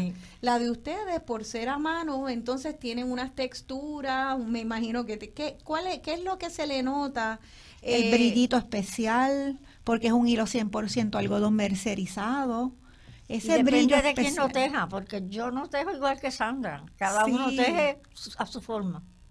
O sea que dependiendo, de Dependiendo quién lo hizo, así es el encaje.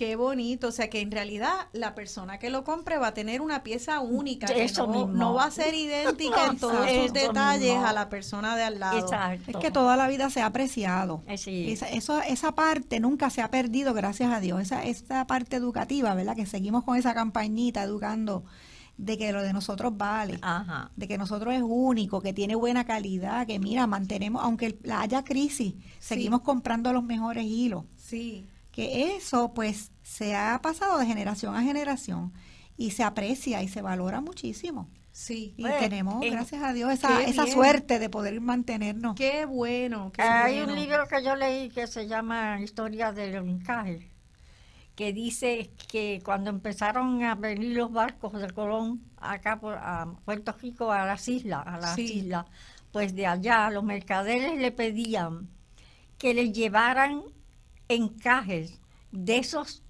pequeños mundos encontrados alle- allende los mares, que son tan buenos o mejores que los nuestros. Mira para allá. O sea que empezamos a distinguirnos. Esto, Allá en allá Europa. Mira que para te- allá. O sea, que son detallitos. Esos que- pequeños mundos No, eran exacto. las Antillas. Las entonces, Antillas. claro. Si ellos llevaban de acá y les pedían, porque allá la agua era tan grande que los franceses, no- no, Francia fue la cuna de, de- de- o sea, ha sido siempre la- de la moda y de la, Sí. ¿verdad? Pues este, no les daban, si eran tanto, tanto que no les daban, este, tenían que tener más encaje y más encaje. Pues fíjese, eso, eso es una buena entrada para lo que el, el próximo tema que quiero, que quiero abordar. Y es que si hay tanto mercado para los encajes, lo ha habido, pero lo sigue habiendo Ajá. en la alta moda, también en el consumo de los encajes para la clase media, la, la clase obrera, porque sigue todo el mundo, no importa la clase social, valorando Sí. eh, la belleza de un encaje artesanal de mundillo. Eh, si, si eso es así y si en este pequeño mundo llamado Puerto Rico nos hemos distinguido ya, Ya. por tantas décadas en la elaboración de este mundillo exquisito, eh, mi pregunta es, eh, ¿ustedes sienten que Puerto Rico está eh, aprovechando esta industria para promoverla allende los mares? ¿Ustedes sienten que se está llegando al potencial que tiene la exportación, la educación, para, para que este mundillo continúe siendo un eje de la economía de Puerto Rico, especialmente en estos tiempos de crisis? Pues yo lo que le agradezco a, a Fomento Económico es que mantiene evaluando artesanos, que mantiene haciendo ferias, que mantiene, eh, ¿verdad? De alguna forma regulando la calidad de las de los productos de nosotros, pero falta, falta, Falta eh, falta que turismo, el Instituto de Cultura y el mismo Fomento haga más. Eh, nos sentimos un poquito Sí. huérfanos, Olvidado. ¿verdad? Huérfanos de parte del gobierno de que de- podría hacer más. Con poco se puede hacer mucho. Sí. Eh, nosotros mantenemos, nosotros como pueblo y como artesanos hacemos el Festival del Mundillo, por ejemplo. ¿Verdad? Estamos Sí. bien preocupadas por mantener y mejorar la calidad del festival, ¿verdad? Ya lo hemos hecho algo y lo hemos logrado. Eh, cada vez que vamos a las ferias a exponer, hacemos lo mismo, nuestra parte educativa y, y nosotras pues llevamos nuestra campañita individual Sí. y haciendo lo que podemos, ¿verdad? Este, pero quisiéramos que nos ayudaran más porque esa esa parte de la exportación no la Sí. tenemos. No, no, no, No hay, no existe. Este, Sí. nosotras por nuestra cuenta, gracias a las redes sociales, ¿verdad? Pues tenemos Facebook, Instagram, Etsy, ¿verdad? Eh, podemos vender nuestras piezas, Sí. pero a lo mejor eh, se podría hacer más. Se podría hacer un turismo que lo, lo habría. En Moca está el, el el Museo del Mundillo de Puerto Rico Claro. y podría haber un turismo para los encajes. Claro. Eh, turistas que llegan a, a buscar en busca de esto. Claro. Se podría explotar Y que más. hoy en día hay un turismo cultural Exacto, muy sí, importante. ya el turista mismo. es más exigente. No quiere ir a tirarse como una langosta a una playa. y aunque eso sea parte de su viaje, la Ajá. gente están empezando a buscar experiencias que sean autóctonas de ese país. de ese país. Y eh, hay tantas mujeres y hombres que les interesa eh, poder, les interesaría poder aprender, poder comprar, o si ni siquiera es aprender, por lo menos ver la elaboración que se entienda como parte de la oferta cultural atractiva a un turista, ¿verdad? Sí. Así que vamos a seguir hablando sobre el mundillo y su vigencia en este siglo XXI, cómo vamos a mantenerlo vivo, pero no solo vivo y aleteando, tratando de mantenerse, eh, sobrevivir, sino cómo podremos hacer que florezca este arte del mundillo como una o- como una alternativa importante de nuestras tradiciones a la economía, una economía en crisis que necesita que tengamos imaginación para poder echar este país para adelante. Y tenemos la materia prima y están aquí con nosotros en Dialogando con Beni. Quédense con nosotros que en la próxima sección del programa vamos a abrir las líneas al público. Estamos en Dialogando con Beni. Y es cuando de repente su mirada me hace por un instante olvidar lo lejos que.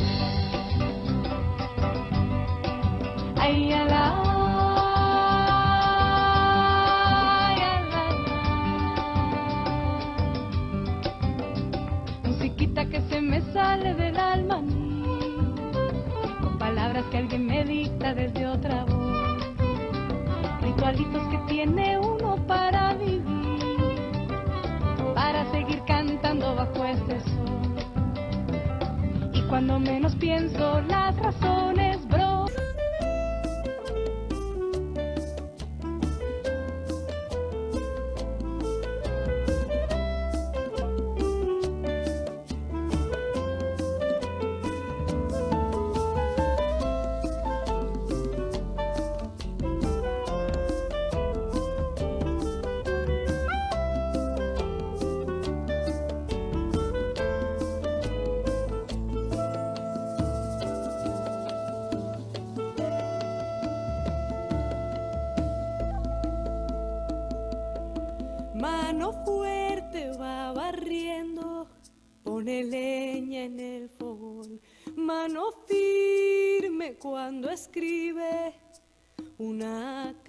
de amor. Manos que tejen haciendo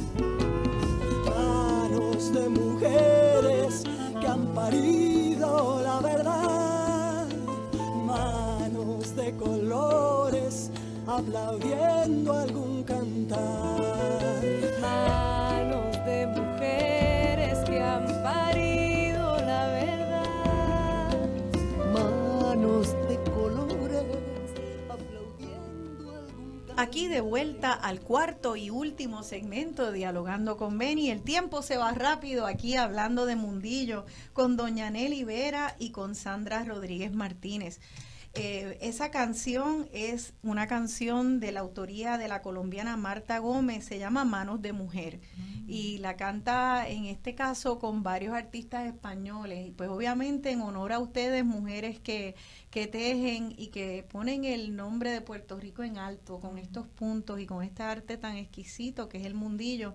Eh, es que he estado, eh, es que escogí las canciones de, del día de hoy. Más adelante vamos a abrir las líneas, así que voy a ir dando el teléfono para que aquellos y aquellas que quieran llamar y hacerle algún comentario o pregunta a nuestras invitadas puedan hacerlo aquí en Radio Isla al 787 292 1703. 292-1703. Pueden anotarlo para ahorita llamarnos, pero eh, quisiera antes de abrir las líneas al público que habláramos eh, de... Vamos a terminar el tema de la exportación, porque yo sé que exportar artesanías hechas por personas eh, que a nivel artesanal es todo un reto, ¿verdad? Porque especialmente cuando esa artesanía no es un queso, vamos a, ¿verdad? Porque hay quesos artesanales, entonces tú puedes enseñar una receta eh, y Pedro te la puede hacer igual que Juana. Pero si yo les pido a ustedes, doña Nelly y a usted Sandra, que me hagan una unas yardas con un mismo punto que una haga la mitad y la otra haga la otra mitad. ¿Se va a ver igual o y se puede hacer ese empate? como para poder uno entonces agregar a muchas personas que estén haciendo unas, unas muchas yardas de un mismo punto. Sí, no, es imposible. El trabajo a mano es único y la forma mía de tejerlo es la misma de la otra persona. Y eso es lo que nos distingue que unos trabajan más apretados, otras trabajan más sueltos, otras trabajan, ¿verdad? Este, las hojas gorditas, otras las trabajan flaquitas.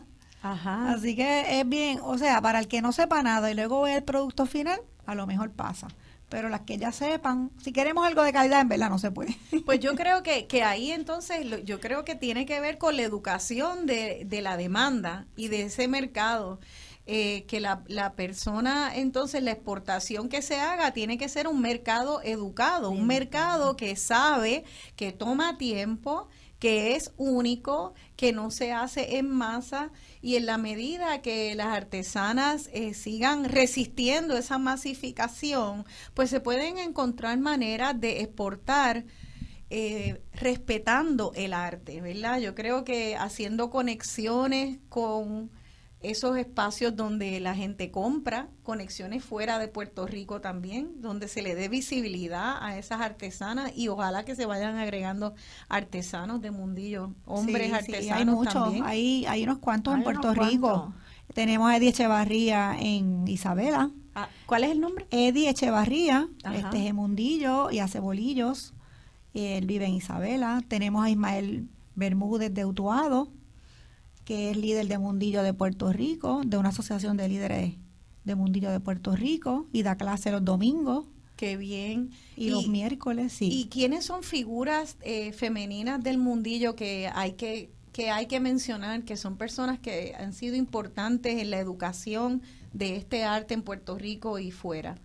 Bueno, eh, hace tiempito, ¿verdad? Vamos a hablar de un poquito de historia, pues doña Rosalena Egipciaco fue una mocana que dio clases en Nueva York, en un colegio y por mucho tiempo, en una universidad. Y ella pues eh, difundió bastante el mundillo allá en Nueva York a diferentes razas, ¿verdad? Porque como ella decía, qué interesante que latinas, pero también orientales y de muchas partes del mundo cogieran sus clases. Eso fue bien interesante. Pues eso es un nombre, ¿verdad?, que tenemos muy muy en alto en Moca. También nos, nos, recordamos de doña María Lasalle, que fue un baluarte, un pilar de Moca tremendo, que siempre se recuerda con mucho cariño. América, Nieves. que fue una de las promotoras. América Nieves fue tremenda promotora, catedrática de la universidad que eh, se educó cuando ella estudió en la Universidad de Puerto Rico gracias a sus tejidos. a sus tejidos. Mira Sí. qué bien, qué y bien. luego nunca se olvidó de eso y siempre toda la vida siguió Toda. tejiendo. Ella Eh. era compañera mía para la América. Sí, América para la cuando empezamos con la mm, fundación del- del museo. Ajá. O sea que, y vamos a hablar ah, eh, de ese museo. Entonces, eh, las artesanas del mundillo se, se organizan como un sí, colectivo exacto. junto con los, los artesanos que Sí. hacen el mueble del mundillo y hacen los bolillos. Y entonces, hablando de autogestión, ustedes se autogestionan un museo, que eso está fantástico. Nos- o sea, vino por nosotros el grupo, porque en Moca había unas personas que querían un museo de historia de Moca. Y yo decía, no, vamos a hacer un museo del mundillo. Y el museo del mundillo hasta que por fin lo conseguimos. Así que Y en ese, ese museo yo sé que hay, hay documentos de turismo que lo Sí, tienen listado sí. como uno de, la- de los lugares para sí, visitar. exacto. De hecho, se visita ese museo, los, los turistas no puertorriqueños eh, visitan ese museo. Sí, sí. Yo creo que sí, sí. Sí. Ya hace tiempo que no vamos al pueblo, a- al museo en sí, pero ¿Y Sí, es sí. sede de, de clases, talleres, conferencias o sí. solamente es para ir a ver eh, no, la- no, no, las Dan piezas? clases, dan- están dando clases allí también Se dan, se dan clases gratuitas de Sí, mundillo para la comunidad. para la comunidad. Así que eso me suena como que tal vez hay algún tipo de subsidio del municipio o no, esas clases gratuitas no, No. las ofrecen de- en, en calidad voluntaria a las personas que las maestras son voluntarias, sí. mira para allá. El, el museo en sí se mantiene con fondos con municipales. fondos municipales. ya veo. O sea, cuando nosotros nos reunimos, yo pedí el, el, el edificio, que lo tenía el Departamento de Salud, este, porque era una de las unidades viejas de aquellas que se hicieron cuatro unidades en el 1928. Mira para allá. Este, y entonces se pidió para el Museo del Mundillo. Mira Y para nos allá. reunimos y pues lo hicimos así que todo el mundo estuviera ahí para, para, para dar clases, charlas, Excelente. presentar. Y, y entonces hay que hay que comendar al, al, al municipio de Moca por, por tener ese museo. Y, y creemos que ya la semilla se sembró esa, esa combinación de la autogestión de las Sí. artesanas y los artesanos con apoyo eh, de, los, de los fondos municipales. Exacto. En otros momentos me dicen que extensión agrícola ha sido muy importante Sí. para fomentar la educación, Sí. eh, también fomento. Allá se hicieron las primeras reuniones. Así que no queremos, ¿verdad?, decir que no ha habido apoyo del gobierno No. ni de los municipios, pero ciertamente se puede usar mucha más imaginación, Imaginación. y más en este tiempo de tanta innovación Exacto. digital que el mundo se achica para poder darle visibilidad a nuestras artesanas y artesanos Ajá. del mundillo fuera de, de Puerto Rico. Eh, ya mismo vamos a abrir las líneas al público. eh, al teléfono 292-1703, 292-1703. Eh, vamos a recibir sus llamadas, pero algo que se nos quede, que sea chévere hablar. Eh, me está señalando Sandra que hay un traje, Hay un traje típico de la mujer puertorriqueña mediante una ley, la legislatura aprobó en el 1983, la ley 21, y Extensión Agrícola prepara un folleto donde explica el traje representativo de Puerto Rico. mira para allá. Se hizo con fondos del gobierno. Eh, me Ah, nos trajimos uno, yo tengo mu- muchos tenemos muchos folletos sobre eso. Y sí. así que es un traje que, que tiene mundillo. Todo, que lo, todo. lo Es todo especifica. No, no, mundillo. no es todo el mundillo, pero tiene mucho mundillo. Tiene mucho mundillo y se considera un traje típico de Puerto Sí. Rico. Pues lo que, eso es lo- esa es la importancia, que se considera el traje típico de la mujer puertorriqueña. Según está allá. la flor nacional, según está el pájaro nacional, ¿verdad? Sí. Pues tenemos nuestro traje típico y es Qué con bien. mundillo de De moca. Qué bien, qué bonito, con mundillo de moca.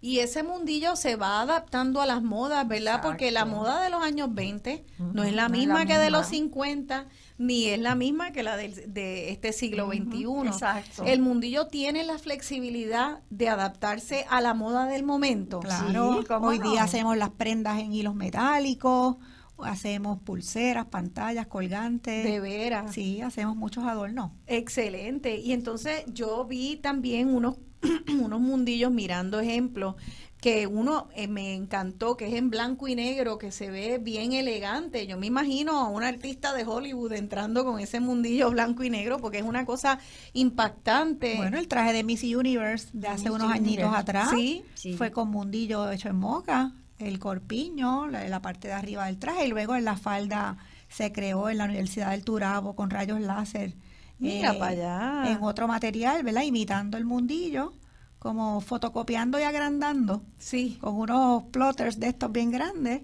pues se hizo la falda bien bien tremendo y Mira para allá. aunque fuera unos segundos se mostraron O sea al que el mundo, mundillo se ha insertado Sí, en el siglo XXI y sigue vivo y, y tiene importancia. y tiene importancia. Pues vamos entonces a recibir la primera llamada. Eh, eh, a ver, ¿qué comentario, pregunta nos tiene nuestra Aló. primera persona? Buenos días, estén dialogando su nombre, por favor. Buenas, eh, Rosana, es, es Vélez de Río Piedra. Gracias por la oportunidad. Yo, es una, un comentario y una duda.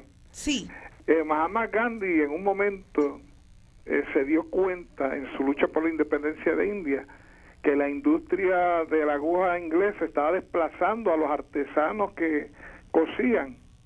Y él sí. y tuvo una iniciativa para hacer boicot y empezó a hilar su propia ropa.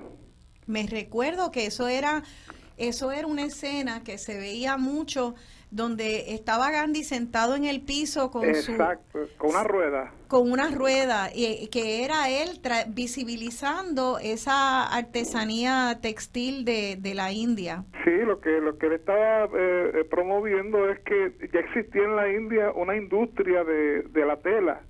¿Por qué no utilizar los propios artesanos y permitir que una industria del extranjero desplazara a los mismos artesanos? O sea que ya los artesanos tienen un- unos medios de producción que son lentos para la tecnología industrial, pero si se, un- se unen, que eso me lleva a la, a la pregunta, unidos los artesanos eh, ya podían producir más. La pregunta es, ¿han pensado alguna vez en unirse a alguna cooperativa? Gracias. Pues tratamos. Muchas, muchas gracias. Excelente trasfondo histórico. Yo creo que es una comparación eh, tan apropiada a tantos niveles porque pues la India era una colonia y parte de la colonia es precisamente el desprecio y la explotación de los recursos locales para la ganancia del imperio. Y yo creo que lo que las artesanas de Moca y de todo Puerto Rico, del mundillo, han hecho es resistir que no las estén masificando y defendiendo esa arte, diciendo no, esta arte no se puede hacer con la explotación de la artesana, no se puede hacer con el- eh, cualquier hilo barato. Ajá. Han sido de verdad eh, unas maestras de la resistencia cultural, estas artesanas de, de mundillo aquí en Puerto Rico, y hay que apoyarlas consumiendo nuestro arte. Yo creo que eso requiere que nosotros nos reeduquemos como consumidores de ropa y de arte. Eso quiere decir que cada vez que vamos a estar comprando ropa hecha en China a dos por chavo, eh, pensemos bien eh, si tú de verdad le sacas tanto gusto, tanto uso y tanto valor a ese tipo de prenda barata que explota a otro ser humano versus esa prenda que es de tu país, que apoya un arte que te hace lucir tanto más linda. Tú lo haces a la medida. Yo estoy segura que ustedes no imponen la moda. Cada persona puede ir y pedirle a ustedes el punto que prefiera, con el hilo que prefieran. Eh, Eso eso tiene tanto más valor, ¿verdad? Eso así. Así que ese se momento hace con más cariño. se hace con cariño. Esa prenda tiene un, un valor tan especial que, que hace que uno saque alegría de esa prenda de la manera en que tú no puedes eh, desprender alegría ni valor de una prenda hecha cuando se explota a otro ser humano. Vamos a pasar a, a la próxima. Ah, espera, pero antes de pasar a la próxima, él hizo una pregunta y disculpe, eh, Bebe, él hizo una pregunta sobre la cooperativa, que si ustedes se han unido de alguna manera, como por ejemplo en una cooperativa. No. No, o sea, esa vez pues este, querían que se hiciera una cooperativa para hacer el- ese este proyecto, pero no hubo forma de- porque era demasiado lo que exigían. O sea que eso en, usted se refiere al momento en donde se trató de industrializar. exacto. Pero fíjate, eso fue bueno. Eh, tal vez entonces una cooperativa donde Ajá. no se le pide desnaturalizarse y deshonrar el producto, Ajá. se podría hacer, pero sí hay un grupo de artesanos del mundillo, ¿verdad? Hay, ¿Cómo Sí, se llama sí. el, la organización? Taller de artesanos mocanos. Taller de Artesanos Mocanos. O sea que es solamente de, de los de los artesanos del mundillo de Moca. De todos, de todos los artesanos. De todas las artesanías que hay en Moca, Moca, que incluye el artesanía. mundillo. Ya, ok. O sea que no hay un grupo que sea particular del No, mundillo. no. Pues mire, eso es un- una buena sugerencia que acaba de dar el Radio Escucha, que, que sería tal vez vital para empezar ese tipo de unión, porque en la unión está la fuerza. Ah, claro que sí. ¿Verdad que sí? Pues vamos a pasar a la próxima llamada. Buenos días, estén dialogando con Benny. Su nombre, por favor. Buenos días. Buenos días. Eh, soy Nidia, soy de Aguadilla Mm, y he llamado especialmente para darle gracias a Rosana por este programa, recordando nuestro pasado y reviviendo esos días. Hay una señora de Aguadilla, del barrio de Montaña, doña Clota, no sé si la sí, conoce. Y yo soy una de las muchachas de 85 años y admiro mucho a esta señora de 92 años. Adelante, Rosana, con este tipo de programas y gracias mil. Gracias, doña Nidia. Gracias, doña Nidia. Y qué especial que haya entrado una llamada de Aguadilla, especial para mí porque mi familia paterna es de Aguadilla, de hecho la familia materna también. Eh, y entonces cuando veníamos caminando juntas hacia la estación, le pregunté a doña Nelly que si por casualidad conocía a mi abuelo Benito y a mi abuela Leonor y resulta que sí, que que ellos llegaron allá a- de, de Aguadilla a Moca, eh, llegaron como maestros de escuela, principal de escuela, y doña Nelly lo conocía, así que ese oeste nuestro eh, cada vez está más conectado Exacto. y de allí, de, del oeste, salen tantas tradiciones eh, de pensamientos y de y de arte y de cultura, que en realidad para mí es un honor tenerlas a ustedes aquí hoy, que hayan viajado de Moca a San Juan, aquí a la selva de cemento, eh, más todavía, doblemente honrada. Entonces vamos a pasar a la próxima llamada. Buenos días, estén dialogando con Benny, su nombre, por favor. Hola, buenos días. Le habla Aileen. Este, yo soy de la, de la selva de cemento de Río Piedra. ah, pues somos de la, del mismo rincón en la selva, cuéntenos. Eso es así. Bueno, yo mi pregunta es la siguiente. A mí me gustaría aprender mundillo. Pero si yo mira, yo no sé si hay, yo no sé si ellos han pensado en abrir escuelitas en otras partes de Puerto Rico para que las que tenemos interés en aprender mundillo podamos hacerlo. Y con eso las dejo. Muchas felicidades a las señoras que están ahí. Gracias. Y muchas gracias a usted. Gracias. Gracias a usted y qué buena, qué buena solicitud, no sé, ¿verdad?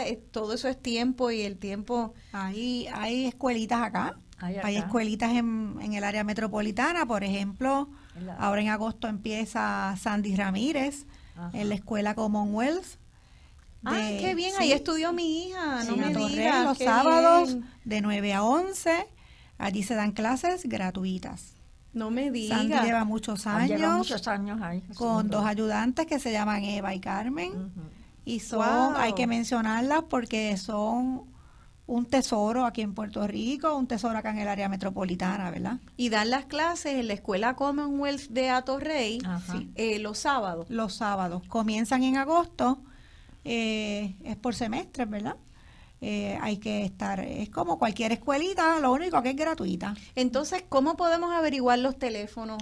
El Eh, teléfono de Sandy, yo lo puedo conseguir ahorita. Tal vez lo que podemos hacer es que, eh, o tal vez hay algún número del museo o de alguna de ustedes que ustedes puedan dar, de, no tal El vez museo. no, el museo para que no vayan a, a inundarse de llamadas, pero Pero no 877-3815. pero ellos no saben lo de, lo de ok. Lo de Sandy puede Pues vamos ser. a hacer que entonces ustedes eh, se pueden, los que les interesen esa escuela, la escuelita aquí en Atorrey, en la escuela Commonwealth, pueden llamar a la escuela Commonwealth. También. O también yo puedo, eh, las que les interesen, si tienen Facebook, me pueden escribir para mi mensaje de Facebook eh, o no, me pueden llamar aquí a Radio Isla y dejar una notita de que les interesa el Exacto. número. Dejen su teléfono que yo les, les puedo proveer el número. Ahorita Hay otros grupos, sí, hay otros grupos también que se reúnen hasta en los centros comerciales, está Carmen Alteaga, hay otras señoras que Qué están bien. llevando, están poniendo su granito de arena para que esto no se caiga. Fantástico. Capaces haitianas las dan.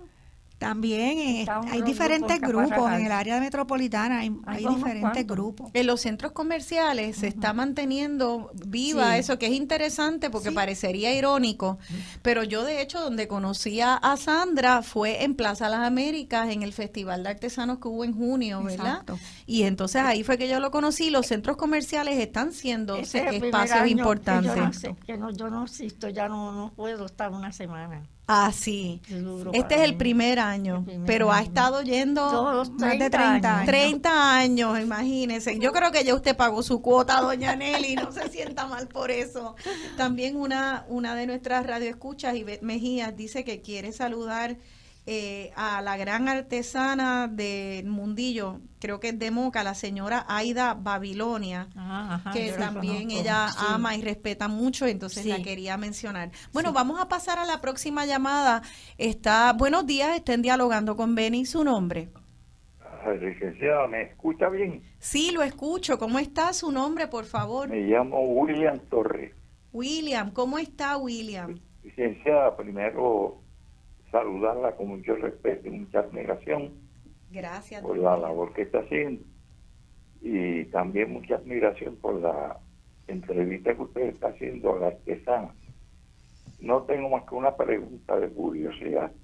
En estos tiempos de la modernidad, todo se ha hecho a base de la computadora, todo se ha hecho eh, mecánicamente, si es susceptible ese arte de llevarse a la producción industrial por medio de la, de la, de la modernidad, Sí. o si ya está hecho, si ya está el mercado inundado con ese tipo de, de tejido hecho eh, mecánicamente. Usted sabe que hoy en día, Sí. con la modernidad, las cosas que se pueden hacer, que ya, por ejemplo, los carros se hacen y nadie los toca. Claro. Pues ahí. muy bien. Buena pregunta, don William. Eh, si podemos contestar brevemente porque ya se nos está acabando el tiempo, aunque creo que hemos tal, de alguna Sí. manera tocado ese Pues tema. dicen que se puede reproducir cualquier encaje con máquina y con computadora, Sí. excepto el torchón, que es el vuelta cruce, vuelta cruce que nosotras hacemos. Mira para allá. Y, y nuevamente, eh, creo que esto depende de la educación de la persona que lo compre, que se dé Exacto. cuenta que un mundillo hecho a mano mano. jamás se puede reproducir por una máquina. Exacto. Y esas manos, si esas manos son de mujeres boricuas, mejor todavía. Así que a educarnos boricuas, que lo nuestro vale, lo nuestro es precioso. Eh, vayan, eh, edúquense, no solo de mundillo, de madera, de, de santos, de todas estas artesanías Exacto. hermosas de nuestro país. Así que honremos la artesanía boricua en este mes de julio de la artesanía. Gracias por acompañarnos. Y bueno, gracias a ustedes, mis invitadas, doña Nelly, Sandra, por Gracias estar aquí. Y les digo que pueden ver, eh, que escuchar otra vez esta entrevista en la página de Radio Isla, que se está pasando ya este programa por Facebook Live y pueden escuchar cualquier parte si se perdieron alguna sección. Se despide de ustedes su servidora Rosana Cerezo. Que tengan feliz domingo.